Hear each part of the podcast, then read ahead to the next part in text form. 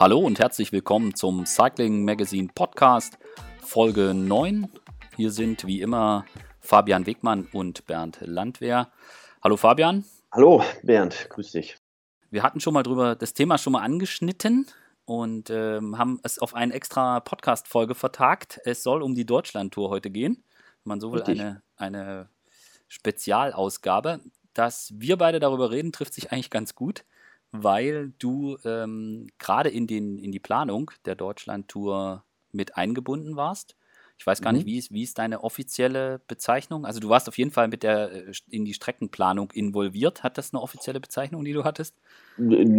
Ja, da nicht. Ich bin halt sportlicher Leiter und ähm, im Grunde genommen die Streckenführung, die ganze Planung, äh, diese ganzen Details, das macht der Albrecht Röder, aber ähm, ich, ich berate da quasi äh, das Sportliche. Ne? Ich gucke, ähm, wir haben halt Vorgaben, wie soll die Strecke äh, aussehen, wie gestalten wir die und dann schaue ich mir die Berge auch an und äh, das Finale und sage, äh, da können wir jetzt durchfahren, da nicht, da bräuchten wir eigentlich nochmal einen Berg, um das schwerer zu machen oder der Berg muss raus, um das leichter zu gemacht zu werden. Also im Grunde genommen Berater für die Strecke. Genau, und während der Deutschlandtour wirst du dann sportlicher Leiter sein. Genau, richtig, ja. Ähm, wie, wie seid ihr da rangegangen? Also, dass es die Deutschlandtour geben wird, das wurde, glaube ich, vor zwei Jahren in, bekannt gegeben. Ich glaube, während der Tour de mhm. France oder so wurde gesagt, es gibt wieder die Deutschlandtour. Die gab es früher schon mal, ähm, aber dann, ich glaube, 2008 war die letzte Austragung. Dann gab es die nicht mehr und jetzt ist der Tourveranstalter ASO, ist, äh, wenn man so will, eingestiegen und sagt, das ist äh, die Deutschland-Tour wollen wir wieder aufbauen, wir wollen den Radsport in Deutschland fördern und es soll wieder ein Etappenrennen geben. Ähm, wie, wie bist du damit reingekommen? Ähm, ja, das fing im Grunde genommen auch schon vor, vor zwei Jahren an, ähm, weil die ähm, ja, Claude Rach, ähm, das ist der äh, Verantwortliche für auch für Eschborn Frankfurt und für die Deutschlandtour. Äh, ist ein Luxemburger, ähm, der in Paris äh, ja im Quartier der ASO auch sitzt, ähm, der hat quasi Werbung für die äh, Deutschlandtour gemacht und ist äh, zu den deutschen Meisterschaften auch gereist und hat das Projekt ähm, mal so ein bisschen vorgestellt. Und ähm, es geht ja bei der Deutschland-Tour oder Deutschland Deine Tour darum, dass jeder auch so seinen Input mit eingeben kann. Also jeder kann schreiben, hier, ich kenne hier einen schönen Streckenabschnitt, da müsst ihr mal herfahren oder da. Und ähm, ja, da, da, haben sie einfach äh, Informationen gesammelt. Und das war eigentlich das erste Gespräch, ähm, was ich mit dem Claude Rach geführt hatte damals. Und ähm, ja, als ich dann äh, Ende 2006 ähm, aufgehört habe, ähm, ja, Rennen zu fahren, äh, kamen wir nochmal ins Gespräch und ähm, ich fand das Projekt grundsätzlich auch schon sehr interessant. Ich fand es auch gut, diese, diese Herangehensweise, dass, dass möglichst viele Leute auch involviert sind und Mitspracherecht haben quasi und äh, ihren Input geben können. Und ja, so kam das, äh, kam diese Zusammenarbeit im Grunde genommen zustande. Mhm. Nun gibt es die Strecke, ähm, vielleicht, ich stelle es vielleicht ganz kurz vor. Also es sind vier Etappen. Mhm. Äh, gestartet wird äh, in Koblenz, da geht es nach Bonn. Am zweiten Tag von Bonn nach äh, Trier. Genau. Am dritten Tag geht es nach Merzig. Genau, und von die, Trier nach Merzig. Und die Schlussetappe ist von Lorsch nach Stuttgart. Das Ganze ist vom 23. August bis zum 26. August und in Stuttgart wird es dann auch eine große Jedermann-Veranstaltung geben äh, mit einem Jedermann-Rennen, aber da können wir vielleicht ähm, auch später nochmal drüber sprechen. Mhm. Ähm, Du hast es gerade angesprochen, dass, dass es Vorschläge gab äh, von, von, von, ja, von Hobbyfahrern, die gesagt haben, hey, guck mal hier, äh, da gibt es Streckenabschnitte und so. Wie, wie kann man sich das vorstellen? Habt ihr, da gab es da bestimmt irgendwie tausend Leute, die gesagt haben, ich fahre ja immer zum, zur Arbeit und da gibt es einen schönen Berg.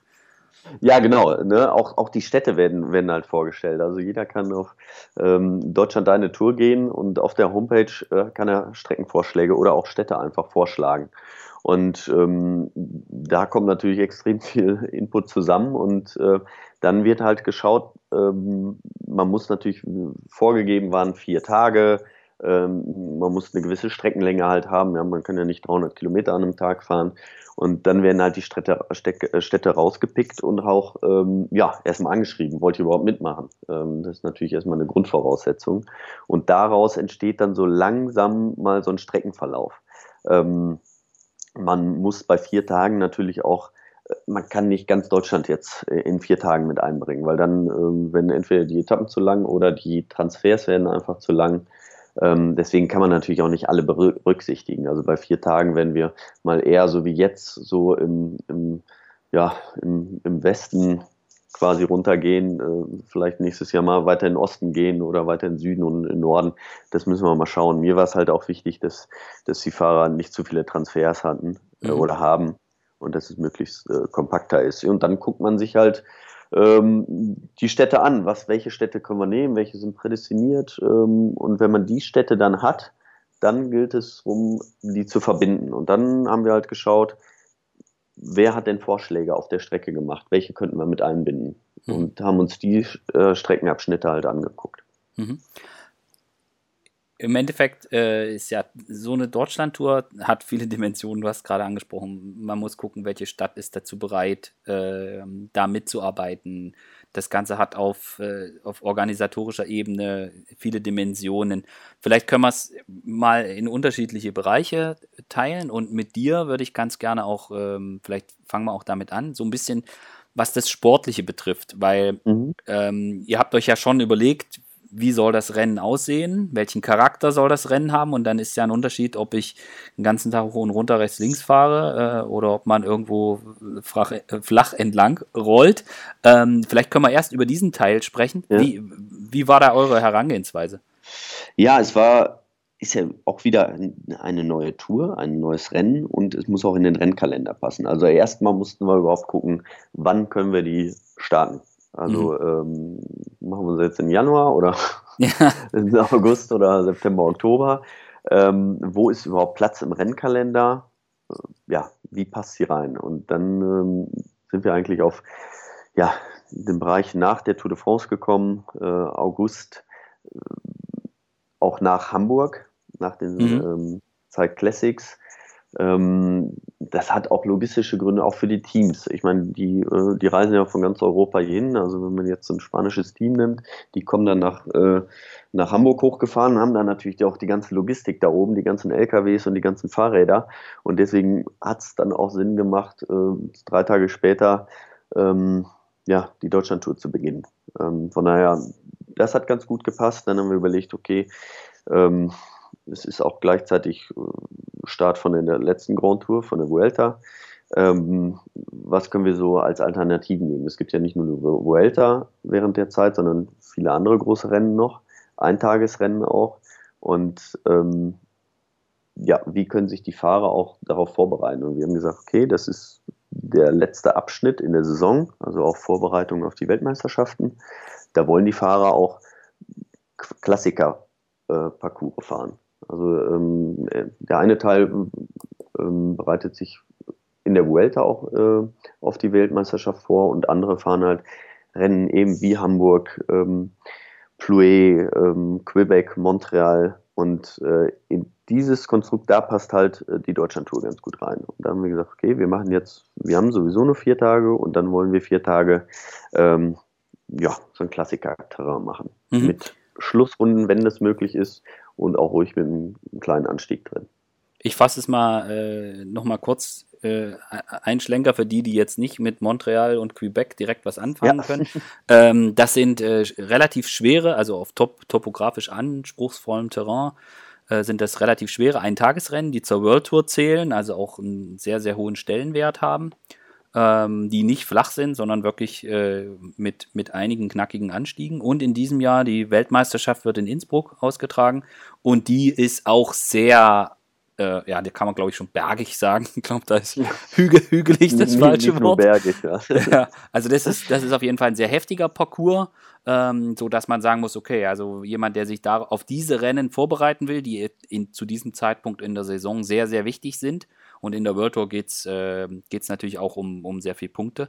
Ähm, der, der äh, würde jetzt nicht äh, drei Tage lang flach am Rhein lang rollen wollen, sondern da muss genau. man schon was Knackiges bieten.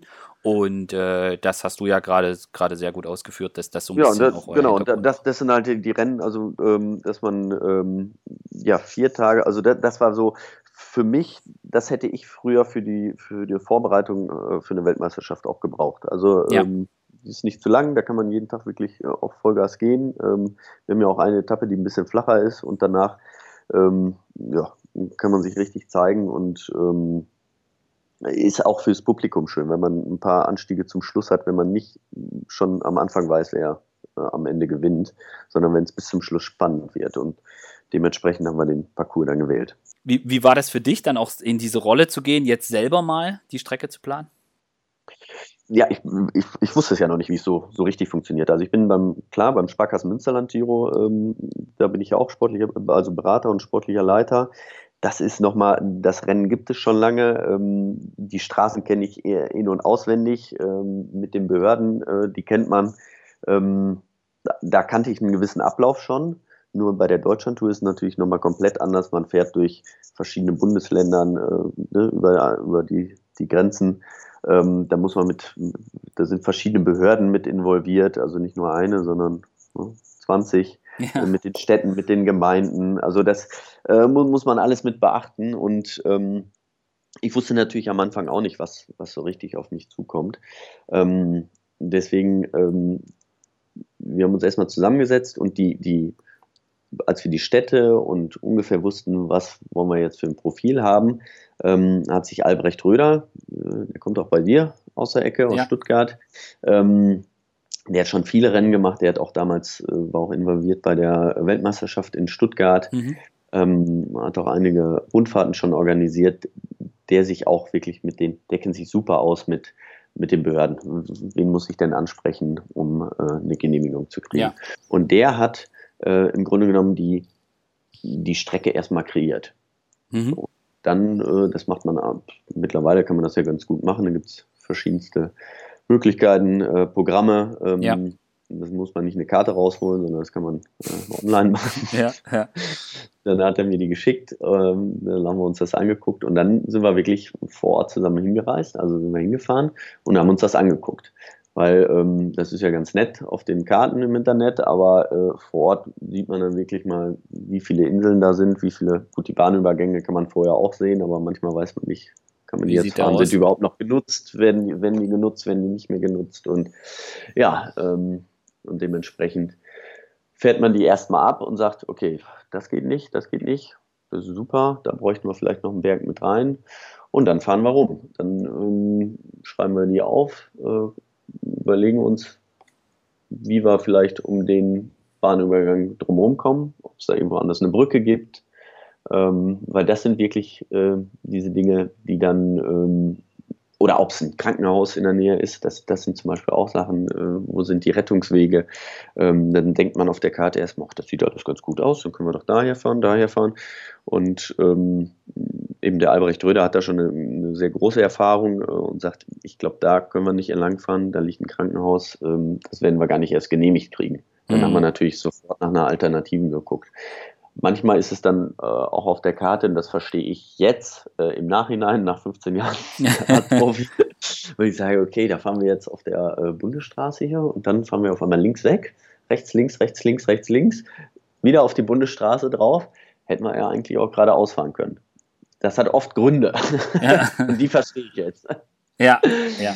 Äh, warum man das halt nicht machen kann. Und das war, war schon wirklich spannend, äh, spannend zu sehen. Und so, so entsteht sowas. Ich habe da auch gedacht, okay, man macht die Strecke, ähm, legt die fest, fährt die einmal ab und äh, fährt die vielleicht nochmal ein zweites Mal ab und schreibt alle Inseln und Gefahrenstellen auf, damit man auch die Helfer äh, ja. dementsprechend briefen kann und dahinstellen kann. Nee, das, äh, das geht so nicht. Also wir machen das erstmal, ich mache das aus der sportlichen Sicht und dann geht das erstmal durch alle Behördengänge, muss man überall anfragen und dann sagen die, ja, da könnte aber auch nicht vorbeifahren, weil äh, wir haben da nämlich ein Stadtfest an dem Tag oder ja, ja. wir haben dies und jenes und dann muss man die Strecke wieder umändern und das ist, ist wirklich schon äh, ein langwieriger Prozess. Das glaube ich. Also mit dem Krankenhaus ist klar. Ich meine, da kann man jetzt nicht den ganzen Tag die Zufahrt zum Krankenhaus versperren, weil da in Deutschland, also nicht die, ja. den ganzen Tag, aber ein paar Stunden so nicht, ja. die Zufahrt äh, zum Krankenhaus irgendwie versperren, weil wenn es einen Notfall gibt, müssen die da durchfahren. Und das Peloton mhm. dann anhalten ist auch keine gute Idee. Nee, und genau, das sind, das sind auch Dinge, ich meine, äh, wir haben ja nicht mehr so viele Rennen in Deutschland. Das ja. ist wahrscheinlich in Frankreich und Belgien ist das auch was anderes. Da wissen die Leute, okay, ähm, also wir sind, wir machen ja, wir fahren ja von A nach B. Wir fahren da durch und maximal in den Schlussstellen. Ähm, ähm, in den Zielstätten fahren wir Runden, wo auch länger gesperrt werden muss. Dazwischen, es ist ja nicht den ganzen Tag gesperrt, ja, die Strecke. Ja, ja. Also nur, ähm, wenn man jetzt mit einer Behörde spricht oder ja, mit der Polizei spricht, mit der Feuerwehr, ähm, die so ein Rennen noch nie gesehen haben, also noch nie selber mit, mit begleitet haben, dann denken die natürlich erstmal, wird den ganzen Tag gesperrt und sagen ja. erstmal grundsätzlich nein. Ja. Ja, und dann muss man denen das natürlich erklären. Und, und dann sehen die, ach so, okay, das ist ja nur eine halbe Stunde, wie das hier wirklich gesperrt wird. Ja. Ähm, und das, das kostet natürlich auch wieder Zeit. Da muss man sich mit den Leuten äh, Hinsetzen, treffen, äh, genau, und denen das erklären und wieder immer wieder von neuem anfangen. Ähm, genau. Aber es macht auch Spaß, weil ähm, manchmal hat man auch wirklich Leute, die dann die dann merken, ähm, die dann auch Spaß am Radfahren haben und auch Spaß äh, an diesem Organisieren haben und sagen, ach, ach so, so, schlimm ist das ja gar nicht, wie ich dachte. Und äh, ja, also dann wirklich auch äh, mit Herzblut dabei sind und das, das macht schon Spaß dann. Und wie ist das, also um jetzt auf das Sportliche zurückzukommen, hast du dann auch mal irgendwie, keine Ahnung, äh, in der Eifel mal Johannes Fröhlinger äh, gefragt, du, wo können wir da langfahren, wo ist denn da toll? Ja, oder? ja natürlich, genau. Wir haben, äh, wir haben alle möglichen Leute gefragt. Deswegen, das, so fing das ja auch damals schon an, mit der, ähm, als der Claude Rach äh, äh, damals zur deutschen Meisterschaft kam und uns gefragt haben, was glaubt ihr denn, wo könnten wir denn herfahren, wie können wir fahren, wie sollen wir die überhaupt aufbauen, die Tour. Ähm, wie gesagt, wir sind dann im Endeffekt so ein bisschen beschränkt. Ähm, gerade die in der Eifel, da sind wir natürlich, wir fahren von Bonn nach Trier, das ist schon relativ weit. Da kann man keine großen Schleifen mehr fahren. Also so, wo ja. man sich, wo ich mich so richtig ausleben konnte, das sieht man auch am Profil, so ein bisschen ist äh, Trier-Merzig. Die sind einfach nur 50 Kilometer oder 45 Kilometer voneinander entfernt, die beiden Städte. Und da kann man natürlich auch mal wirklich so ein bisschen, äh, ja, die Sehenswürdigkeiten abfahren, mal schöne Strecken abfahren und da konnte ich mich äh, oder konnten wir uns so ein bisschen, bisschen austoben. Ja, nun haben wir es, also ich kann ja mal, du hast ja schon gesagt, dass es ein Klassikerparcours ist. Die erste Etappe, die ist relativ flach und ich denke mal, das ist was für die Sprinter. Ähm, Auf jeden Fall. So war es genau. wahrscheinlich auch gedacht. Äh, zweite und dritte Etappe sind, wie du schon beschrieben hast, da geht es auch hoch und runter. Gerade die zweite ist auch relativ lang, mit über 200 Kilometer. Mhm. Und ähm, die letzte Etappe von Lorsch nach Stuttgart ist, ähm, ja, gibt es am Anfang zwei, zwei Bergwertungen, aber dann geht es so, ja, so lei ganz leicht wellig nach Stuttgart und in Stuttgart dann ein anspruchsvolles Finale mit zweimal Herdweg. Äh, für alle, die das nicht wissen, was es ist, das ist ein kurzer, aber heftig steiler Anstieg, der auch damals bei der Radweltmeisterschaft 2007 war das, glaube ich, 2007 mhm. äh, gefahren worden ist. Das, du kennst den auch noch, das ist eine, eine fiese Rampe. Also da kannst dann echt auf den, äh, ja, auf den letzten 20 Kilometern äh, kann dann auch noch in, in der Gesamtwertung nochmal alles, noch mal alles auf den Kopf gestellt werden. Genau, und das, das war eigentlich auch unser, unser Ziel. Also natürlich ja, gibt es auch Fahrer, die damit nicht ganz so zufrieden sind. Äh, ja, also einige Sprinter zum Beispiel. ähm, aber äh, wir wollen ja ein spannendes Radrennen liefern. Ne? Also die Leute sollen sich das auch im Fernsehen angucken und äh, man sieht ja auch so ein bisschen, wo die Entwicklung im Radsport hingeht. Ähm, es gibt ähm, ja auch bei der Tour gibt es dieses Jahr eine Etappe, die nur 60 oder 65 Kilometer lang ist. Ähm, ja. Warum machen die das? Weil sie einfach spannender sind. Man kann sie von Anfang bis zum Ende gucken. Und man weiß wirklich bis zum Schluss nicht, wer der Sieger ist. Und so wird es jetzt dieses Jahr auch bei der Deutschlandtour sein. Also mhm. ähm, der, der das gelbe Trikot in Lorsch anhat am Start der letzten Etappe, kann sich noch nicht sicher sein, ähm, dass es äh, ja, bei der Siegerehrung in äh, Stuttgart hinterher auch noch tragen wird. Und so, so soll es eigentlich sein. Die Leute sollen dann auch zuschauen, einschalten und sagen, oh, oder sie vor Ort hingehen und äh, zugucken und sagen, Cooler das wird ein spannendes Rennen, genau. Ja, also ich glaube auch, dass es da so ein bisschen ein, klar ist, ein Spannungsverhältnis. Also die Fahrer, die in Deutschland bekannt sind, das sind in erster Linie Sprinter, also allen voran Marcel Kittel, André Greipel. Ähm, das wäre jetzt, wenn man jetzt rein in diesem Jahr drauf gucken würde, wie kann man irgendwie dafür sorgen, dass da Menschen, die an der Strecke stehen, den kennen, der da die Arme in die Luft reckt, dann hätte man vier Flachetappen hingezimmert und jedes Mal Massensprint gegeben. Das wäre jetzt für dieses Jahr vielleicht nett gewesen, aber es gibt ja einen Plan mit der Deutschlandtour, die soll ja nicht nur dieses Jahr stattfinden als Nachtourkriterium, genau. sondern man möchte ja gerne das Rennen auch, auch, auch zwei, gerne zwei Kategorien höher im, im, im, im Kalender etablieren. Und da mhm. muss man einfach ein spannendes Rennen bieten und glaube ich auch ein, ein, anspruchsvolles, um vielleicht auch sicherzustellen, dass, dass da auch äh, Fahrer an den Start kommen, die durchaus dafür sorgen, dass es ein interessantes Rennen wird. Und das. Ja, also das, genau, also ich denke, da ist für jeden, jeden deutschen Fahrer was dabei. Und mhm. äh, es soll ja auch nicht einer äh, alle Etappen gewinnen, sondern äh, es können ja ruhig äh, vier Etappen gewinnen. Ja. Äh, wir wissen, haben ja jetzt auch äh, nach dem Giro gesehen, dass wir auch äh, wieder zwei äh, ja, sehr, sehr gute Nachwuchstalente haben, ähm, die uns da wirklich viel Freude bereitet haben, die hoffentlich auch bei der Deutschen Tour am Start stehen werden. Ähm, und es sind, was man auch sagen muss, es sieht, so Profile sehen ja auch immer schnell mal heftig aus. Ähm, also alle auch alle Sprinter, die wir haben in Deutschland, ähm, die kommen mehr oder weniger vorne in Mailand San Remo an und da ist kein Berg von denen ist schwerer als so eine Cheatpresser zum Beispiel. Okay. Von daher ist jeden auch was dabei. Genau, also die beiden jungen Fahrer, die du ansprachst, sind äh, Nico Denz und äh, Maximilian Schachmann. Genau. Die beim Giro sehr, sehr stark gefahren sind. Und es wäre natürlich toll, wenn man zwei so, so junge, so talentierte, so starke Fahrer bei der Deutschlandtour hätte, äh, die dann vielleicht auch dafür sorgen könnten, dass, dass die Zuschauer das mehr mitbekommen. Denn ich glaube, sowohl Max als auch Nico werden wahrscheinlich nicht bei der Tour de France rumfahren. Und äh, das ist natürlich das, wo die meisten Leute gerade in Deutschland dann auch hingucken. Äh, ja. Und da wäre es natürlich schön, wenn, wenn man solche Fahrer dann bei der Deutschland-Tour hätte. Und natürlich wäre es fantastisch, wenn alle, äh, die die äh, deutschen Fahrer, die gerne möchten, dann die Möglichkeit bekämen. Aber da ist immer bei dem Punkt, der Rennkalender ist nicht ganz so einfach. Und ja. äh, parallel ist alle, die zur Vuelta fahren, die können sehr wahrscheinlich oder können definitiv nicht zur Deutschlandtour. Und ähm, das, das wird dann wohl den einen oder anderen Fahrer treffen, der dann vielleicht sagt, oh, ich wäre gerne bei der Deutschlandtour gefahren, aber ich werde halt einfach von meinem Team bei der Vuelta gebraucht. Genau, ja. Aber das, das ist eben, und da war das Problem, hat man Immer. über die ganze, äh, ganze Saison hinweg. Ähm, von daher. Wo wir gerade dabei sind, gab es den einen oder anderen, der dann bei dir mal dir eine Nachricht geschrieben hat, du, da hast aber eine Scheißstrecke gemacht. du, musst, du musst keine Namen nennen.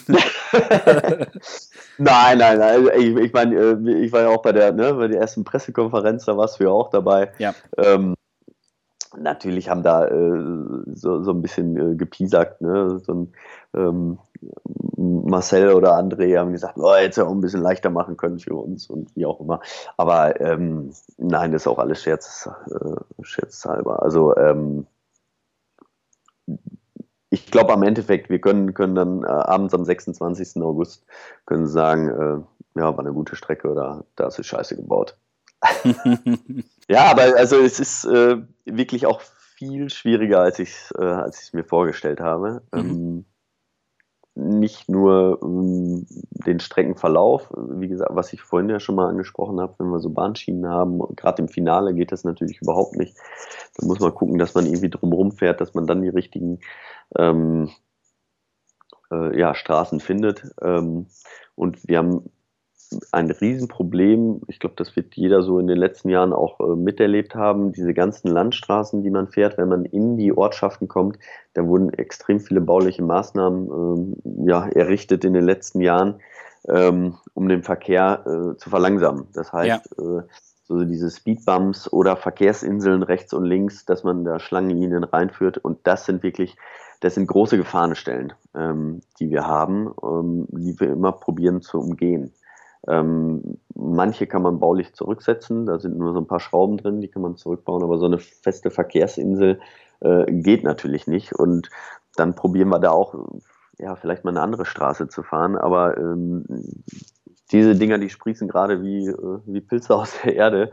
Also wir haben jetzt immer von einer Abfahrt zur anderen ähm, bei einer Streckenabfahrt zur anderen äh, kommen auch wieder zwei Inseln wieder dazu. Das ist auch wirklich, äh, und das sind Dinge, wo man mit den Behörden auch reden muss und fragen muss, das ist jetzt unsere Strecke, sagt uns bitte Bescheid.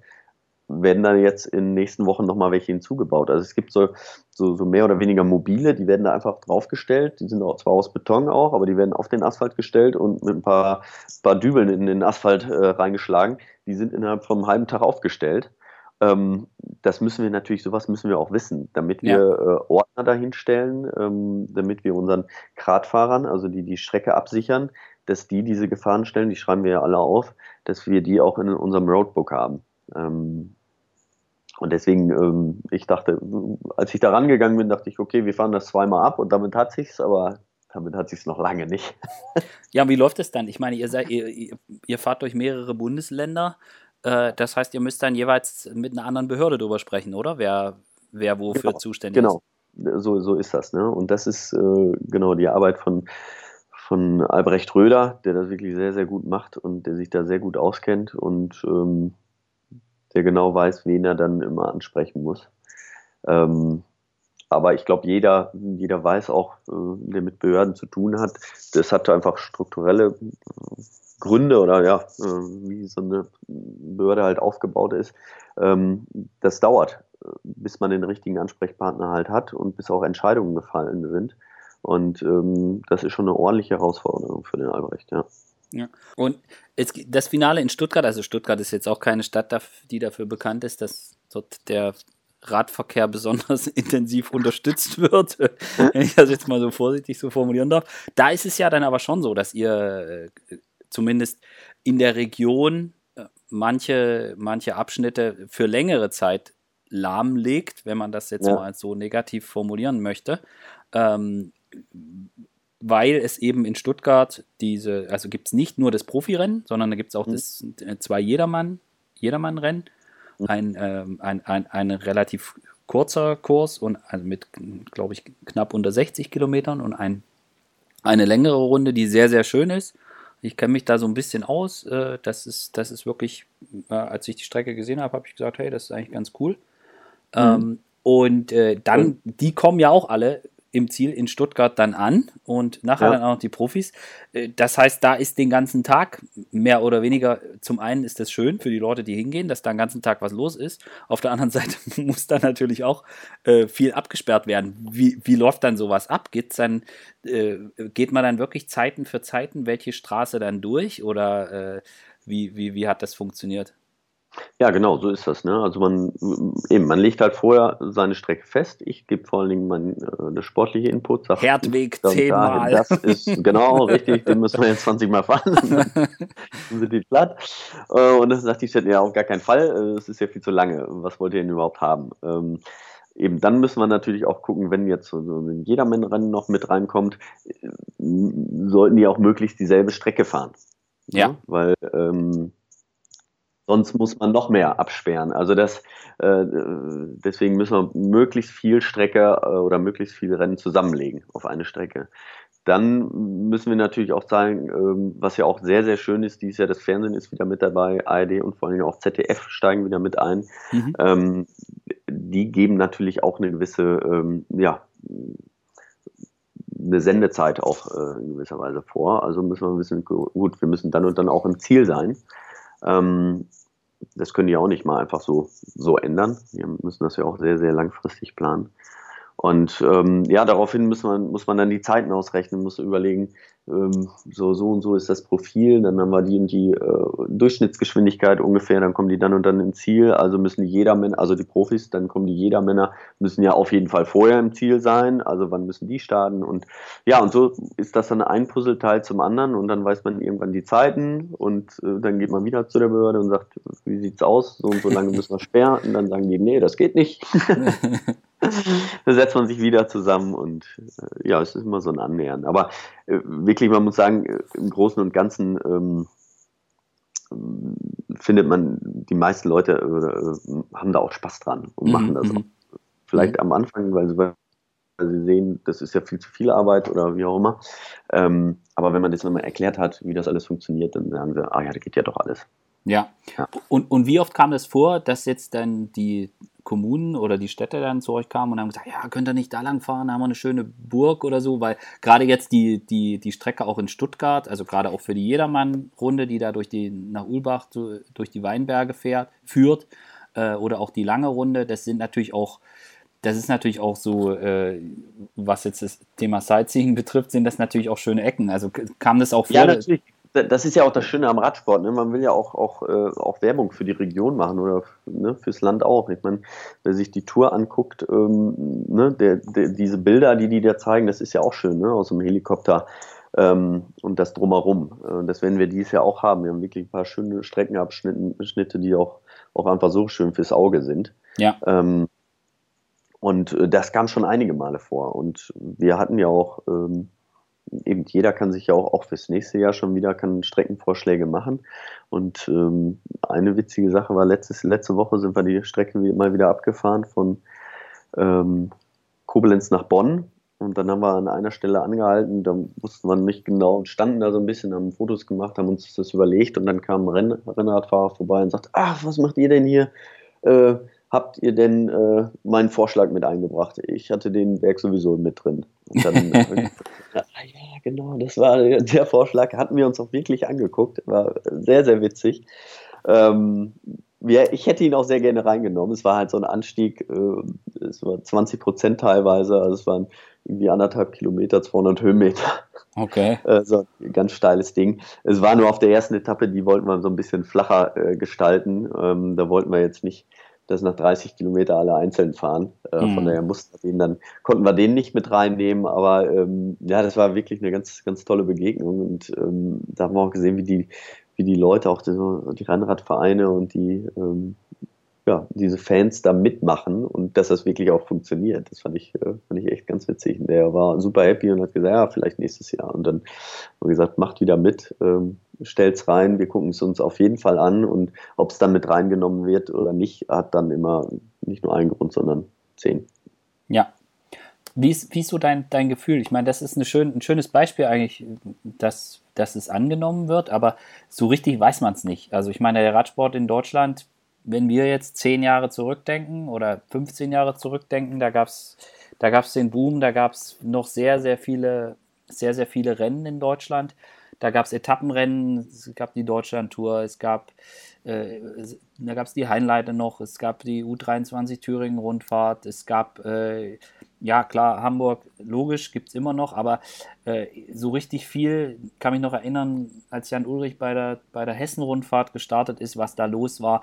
Das Hammer. Unter Sachsen-Tour, Sachsen. Sachsen. Es gab oh, ne, Bayern, also es gab sehr, sehr viele Rennen. Ne? Ja, es gab richtig viele und wenn du jetzt mal guckst, äh, da ist nicht mehr viel da. So, ähm, das hat ja alles Gründe. Ich meine, wir wissen spätestens nach dem, nach dem großen Knall äh, mit Fuentes und Ulrich und so weiter, stand es auch in, in sehr, sehr dunklem Licht, äh, der, auch zu Recht.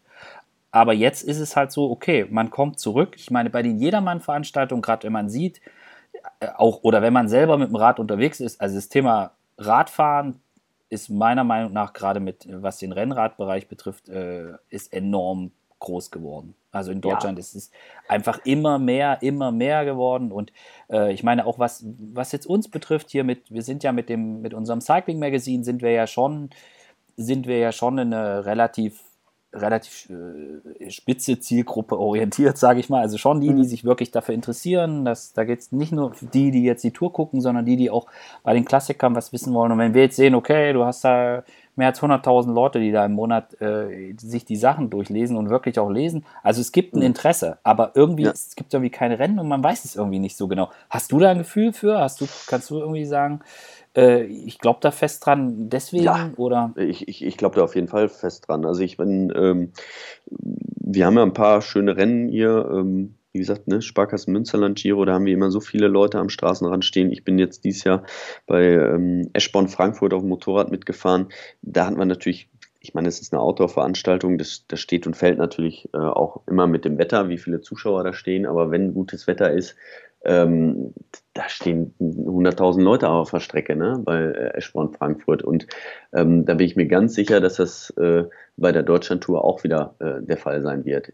Wir haben es auch letztes Jahr gesehen ähm, beim Tour de France-Start in Düsseldorf, wie viele Leute da trotz Regen gestanden haben. Und ja. das waren nicht nur Belgier und Holländer, die ja. über die Grenze gekommen sind. Ne? Ja. Auch, auch letztes Jahr bei der Tour, die habe ich ja komplett mit begleitet und bin da teilweise die Strecken vorher mit abgefahren ähm, fünf, sechs Stunden vorher, wie viele Deutsche da auch, wie viele deutsche ja. Fahnen man da gesehen hat. Ähm, also das Interesse ist da und äh es gibt eigentlich, äh, ja, ob das jetzt so ein, so ein, äh, großes Event ist wie die Deutschlandtour oder eben äh, in Frankfurt, Hamburg, Münster, äh, es gibt auch kleinere Veranstaltungen. Also in zwei Wochen haben wir wieder ein Rennen hier in Münster, ein Elbers Cup, das gibt so nur 88 Mal rund um die Marktallee, ist so ein, so ein Kriterium. Ja. Ähm, das hat jetzt auch, das hat jetzt, gab es jetzt eine Zeit lang nicht. Da freuen sich die Leute wieder richtig drauf, ja, die, Ja. Äh, weil man einfach bei denen durch den Vorgarten quasi fährt. Äh, für die gehört das jetzt dazu. Die hauen den Grill vor, ähm, zwei Stunden vorher in, in den Vorgarten, setzen sich dahin und das Event kommt äh, zu denen nach Hause. Und das ist auch das Schöne am Radsport eigentlich. Also man muss sich noch nicht mal so riesig groß bewegen, man muss einfach mal vor die Tür gehen. Ja. Worüber ich noch mit dir sprechen äh, wollen würde, ist das Starterfeld. Äh, klar, es gibt jetzt, es steht natürlich noch nicht zu 100% fest, äh, dadurch, dass es jetzt auch keine, keine World Tour Kategorie ist, wo dann quasi feststeht, wer da starten muss. Äh, dadurch Mhm. ist es ein, ein, ein Einladungsrennen. Und ähm, wie, wie ist da, also du als sportlicher Leiter bist da sicher, sicher auch involviert. Wie ist das so de, das, das Feedback von den Mannschaften? Das ist gut, das ist, das ist wirklich ganz gut. Also da, ähm, weil sie auch schon lange involviert sind, sind sie da, ähm, ja, haben sie das alle auf dem Schirm. Ähm, die Sache ist natürlich, wir haben äh, ja jedes Jahr äh, äh, ändert sich ja was im, was die Kategorie anbetrifft. Ob es jetzt World Tour ist, ob es World Tour der ersten Kategorie, zweite Kategorie, weil ähm, es gibt ja, also alle Rennen, wenn wir das jetzt als World Tour Rennen äh, ausgeschrieben hätten, ist es trotzdem nicht Pflicht, das geht vielleicht schon auch so ein bisschen weit, das müssen wir vielleicht nochmal ein bisschen erklären, es ist aber nicht Pflicht, dass alle World Tour Mannschaften am Start stehen. Also bis vor zwei Jahren war es so, wenn ich da ein World Tour Rennen angemeldet habe, mussten alle World Tour Teams am Start stehen.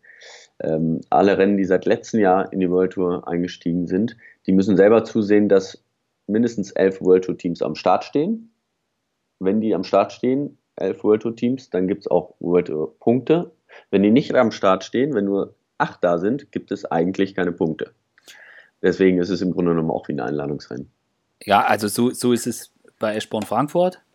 Und, äh, Genau. und das kommt dann halt, also die Regelung war so, dass es bei neuen World Tour Rennen dann so ist, dass die ähm, ja mehr oder weniger nicht auf Probe, aber wenn sie eben nicht genügend World Tour Mannschaften an den Start bekommen, dann kann auch der Status der World Tour wieder aberkannt werden. Also wenn jetzt irgendwie zwei Mhm. Jahre nur fünf World Tour Teams da sind, dann rutscht man in der Kategorie wieder runter. Das Problem hat Eschborn Frankfurt nicht.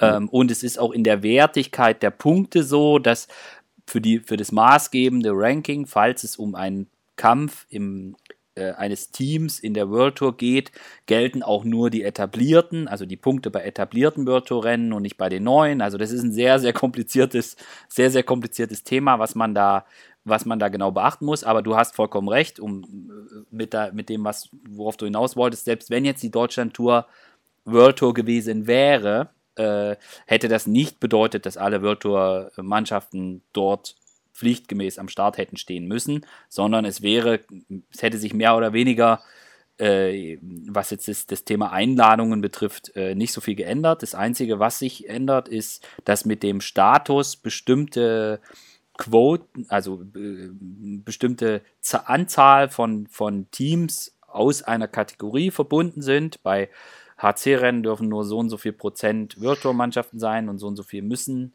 ähm, Genau. müssen eine niedrigere Kategorie haben. Das, Also das geht wirklich, äh, das ist alles nicht, nicht ganz so einfach, aber Ja. der, der Hauptgrund auch, ähm, warum die ähm, Deutschland-Tour nicht World Tour ist, ist, wir wollten auch, der, der, das Ziel ist ja auch, den deutschen Radsport zu fördern. Ja. So, wir haben äh, zwei deutsche World Tour Teams, wir haben aber keinen, das ist super, das ist schön, die werden auch am Start stehen, aber wir haben, wir haben kein Pro-Continental-Team. Genau. Also es gibt ja World Tour, Pro-Continental und Continental-Teams, also es ist so wie erste, zweite, dritte Liga, kann man das mal so grob beschreiben. Ähm, zweite Liga haben wir keine, keine Teams, also wir haben kein Pro-Continental-Team in Deutschland. Wir haben aber, äh, ich glaube, sieben oder acht Continental-Teams. Die sind nicht startberechtigt in der World Tour.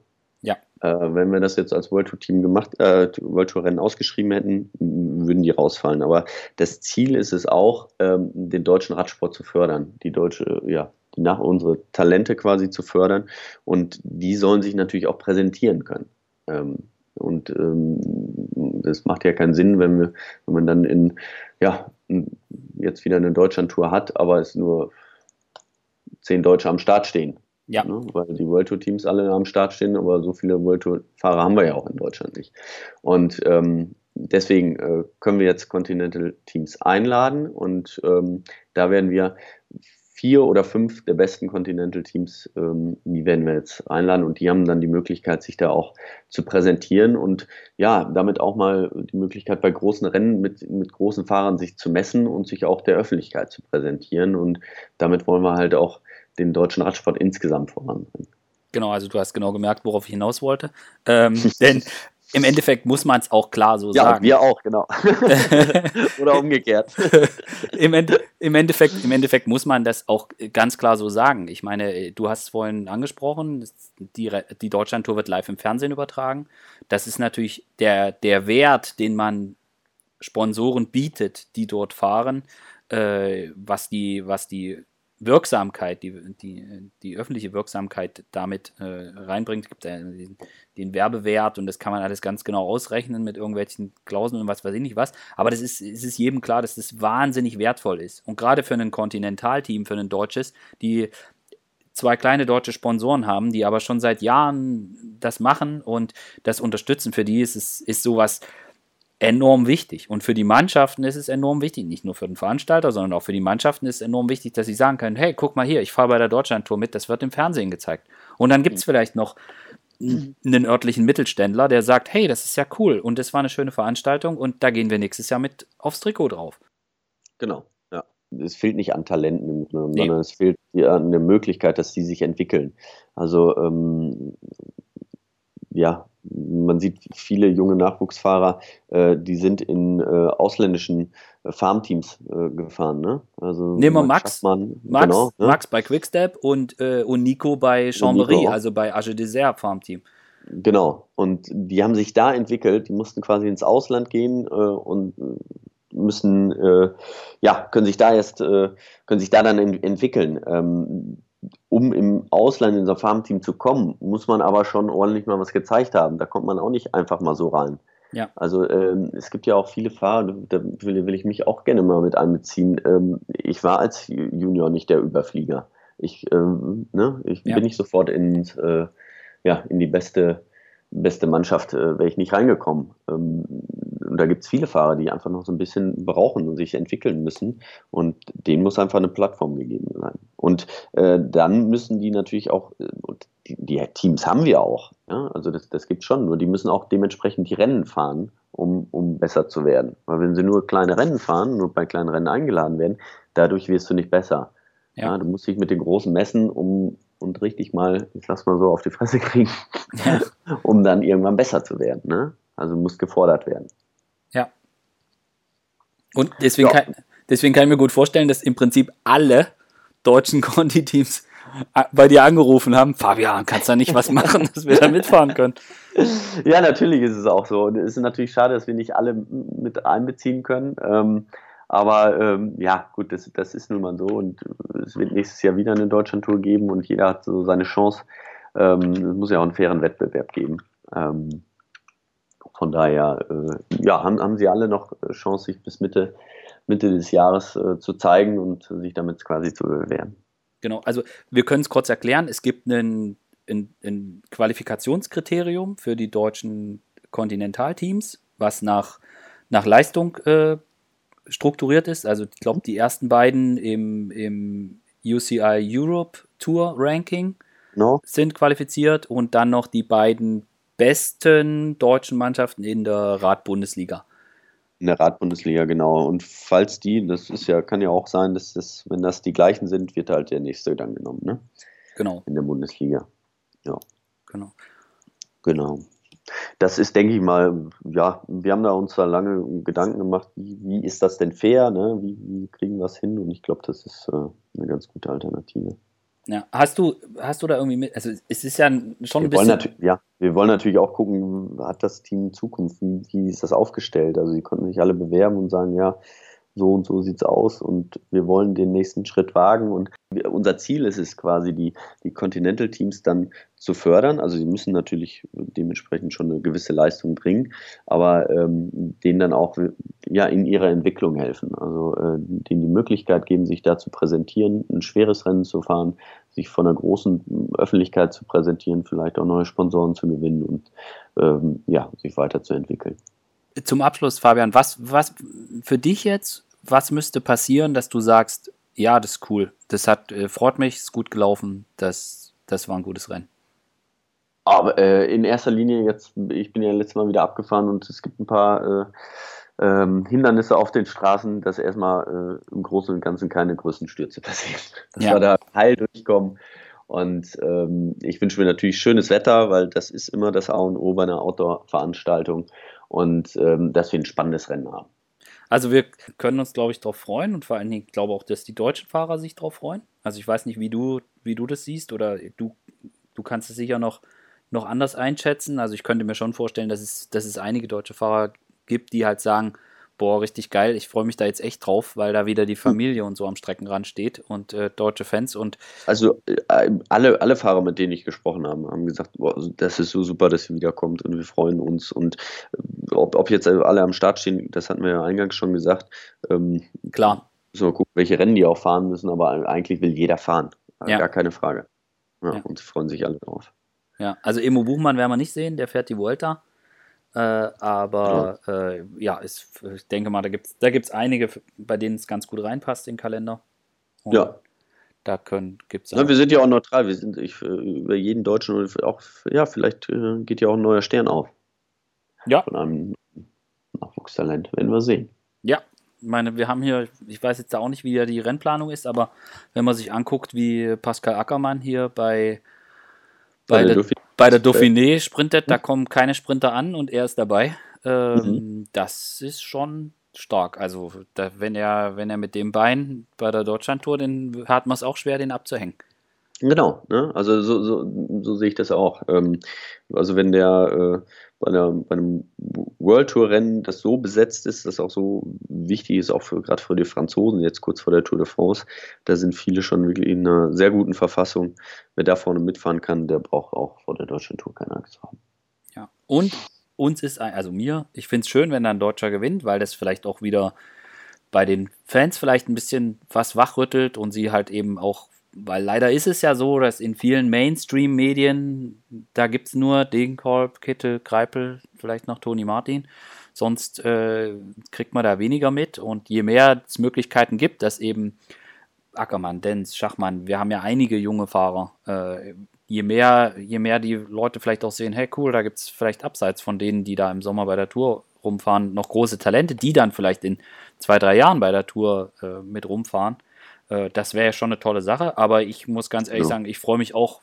Also ich hätte auch nichts dagegen, wenn da in Julia Alaphilippe und Alejandro Valverde ihre, ihre, ihre WM-Vorbereitung bei der Deutschlandtour machen. Habe ich auch nicht. Nee, genau, genau, genau. Also ich wünsche mir vor allen Dingen äh, vor allem ein spannendes Rennen, einfach was bis zum Schluss spannend ist und, und wirklich gefaltet wird und das, äh, das macht den Sport dann aus und das, das würde ich, da würde ich mich freuen, wenn ich sowas sehe.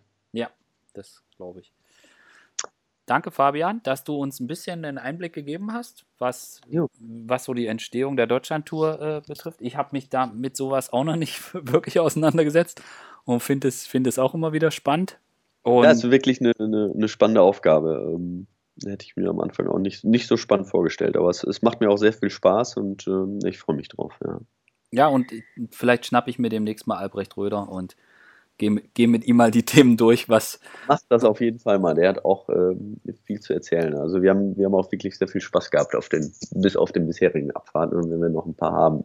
Ja, ja, und ich glaube, er kann, er ist dann auch der richtige Ansprechpartner, um, um mal zu erklären, was das ganze Thema mit Behörden und so weiter anbetrifft, ja. wo du jetzt weniger mit zu tun hattest. Ähm, was, was das einfach in Deutschland bedeutet. Und äh, das genau. ist, ist ja auf jeden Fall auch mal ein, ein ein interessantes Thema. Also auch bei der Pressekonferenz hat man es ja mitgekriegt. Ich meine, die Städte, die da dabei sind, die, die, haben, äh, die haben dann gesagt, ja, ja, wir finden das gut und, und alle haben erkannt, dass das Thema Mobilität in Städten einfach wichtig ist und mhm. ähm, dass die versuchen auch, auch damit so ein bisschen äh, sich ein Image zu geben, was in die richtige Richtung aus meiner Sicht geht. Das ist ja auch alles nachvollziehbar. Aber es ist halt eben in Deutschland nicht so einfach, sowas auf, ähm, auf die Strecke zu bringen. Ja, Und ja. ich glaube, da kann Albrecht dann ganz gut, was das betrifft, äh, dann mal erklären, wie das, wo, wo es da durchaus klemmen kann. Genau, auf jeden Fall, ja. Ja, oder wir laden ihn, genau, machen nochmal eins zu dritt, laden ihn dazu ein. Oder wir machen ja, oder wir machen es dann zur Deutschland-Tour oder so, das, das kann man sich ja, das kann man sich auch überlegen, ob man da noch, noch einen Podcast zu macht oder, oder ob man dann, dann einen Text zu macht oder ein Interview mit ihm, das kann man sich ja noch überlegen. Genau. Gut, Fabian, danke dir, danke an alle fürs Zuhören. Und bis zum nächsten danke Mal. Danke euch auch, Bernd, danke dir. Jo. Ciao. Bis zum nächsten Mal. Ciao.